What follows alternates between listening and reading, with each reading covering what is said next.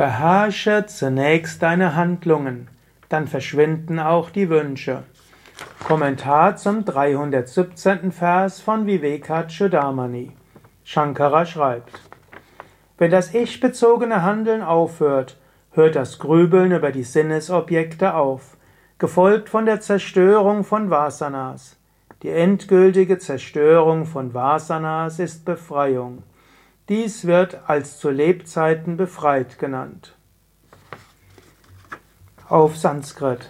Kriyana she bhavechinta na shosmad vasana kshaya vasana praksha yomoksha sajivan muktir ishyate.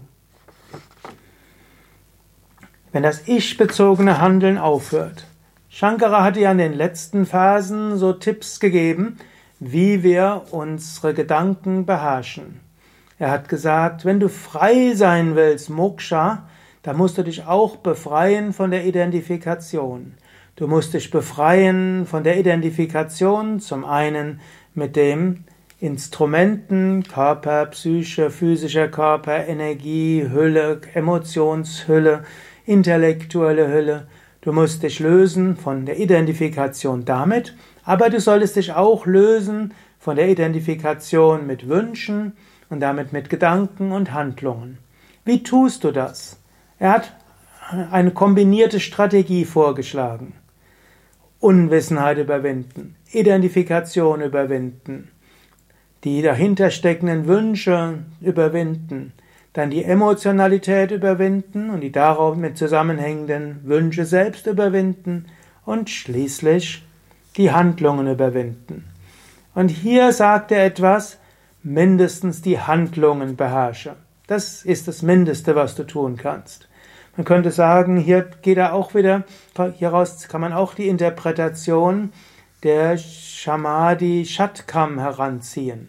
Da geht es ja auch über Shama Dhamma, Uparati, Titiksha.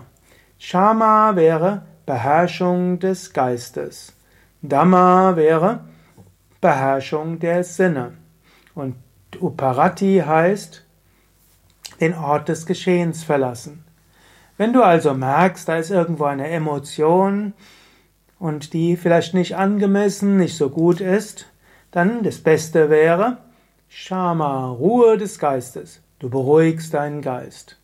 Wenn das nicht geht, wenigstens Dhamma, das heißt äußerlich nicht reagieren. Bewahre Kontenance, schimpfe nicht, wirf nicht mit Steinen, hau, renne nicht schreiend raus und so weiter. Lerne es einfach auszuhalten. Dhamma, hm, manchmal auch Titiksha genannt. Und wenn du merkst, du kannst dich nicht beherrschen, dann übe Uparati, das heißt, meide den Ort des Geschehens, finde eine kluge Ausrede und gehe raus, bevor du die Fassung verlierst. Gut, Shankara empfiehlt hier, beherrsche deine Handlungen. Wenn du also jemand bist, der sich über andere aufregt und sie dann beschimpft und die Stimme laut erhebt, dann kannst du sagen, ja, am besten wäre es natürlich, ich erkenne, ich bin das unsterbliche Selbst in allen Wesen, auch in dem, über dem ich mich aufrege. Avidya überwinden. Du könntest auch sagen, ja, es gilt, ich muss aufhören, mich zu identifizieren. Identifizieren als jemand, der das und das tun soll und das und das muss so sein und so und so sollte sein und so weiter. Und ich sollte auch mein Raga und Vesha überwinden und dann die Abhinivesha, also die Emotionalität überwinden. Also ich mache Ruhe. Wenn ich merke, da kommt ein Ärger hoch, Ruhe, Freundlichkeit, Gelassenheit, Verständnis. Aber wenn all das nicht geht, mindestens schimpfe nicht, sprich nicht laut los, beschimpfe den anderen nicht. Mindestens die Handlung beherrsche. Ich muss jetzt gerade dran denken, ich habe mal wieder etwas gemacht, was ich gerne mache, nämlich eine, eine Weile auf Zucker zu verzichten. Irgendwie, ich habe mir es gar nicht so bewusst vorgenommen, ich habe irgendwo gedacht, wäre doch eigentlich gut, wenn ich das mal wieder mache.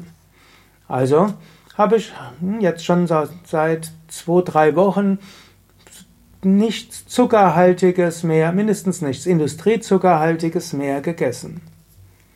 Und ich muss feststellen, ich habe jetzt gar keinen Wunsch nach Zucker. Also ist irgendwie verschwunden.